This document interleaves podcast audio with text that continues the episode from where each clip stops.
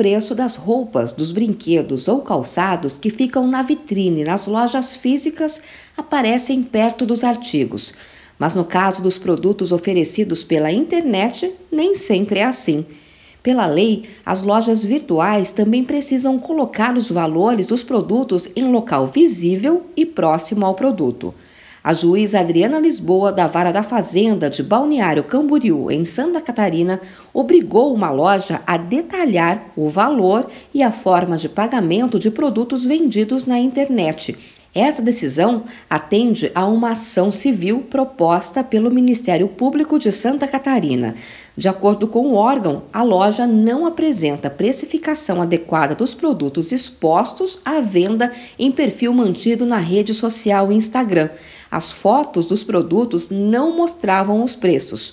Segundo o diretor-geral do PROCON do Distrito Federal, Marcelo Nascimento, as lojas eletrônicas, assim como já acontecia com as lojas físicas, são obrigadas a divulgar o preço junto à imagem do produto, de acordo com a Lei Federal de 2017. Realmente, principalmente no Instagram, as empresas não cumprem isso. O consumidor não pode ser obrigado a entrar em contato com o fornecedor para saber o preço daquele produto. Qualquer tipo de desconto, incidência de juros, quantidade de parcelas, frete, formas também é, de cancelamento, de troca do produto, isso tudo deve ser informado para o consumidor de forma bastante clara. O consumidor precisa ficar atento ou pode se arrepender depois.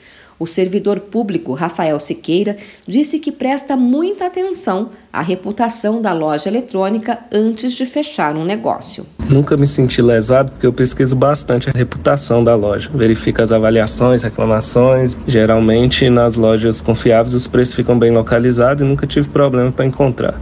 Já tive outros problemas, como produto com defeito ou que veio diferente do anunciado. A loja que não colocava os valores junto aos produtos de venda na internet já tinha sido advertida em março em diligência do Procon, que deu orientações que foram inicialmente cumpridas e depois desrespeitadas novamente meses depois.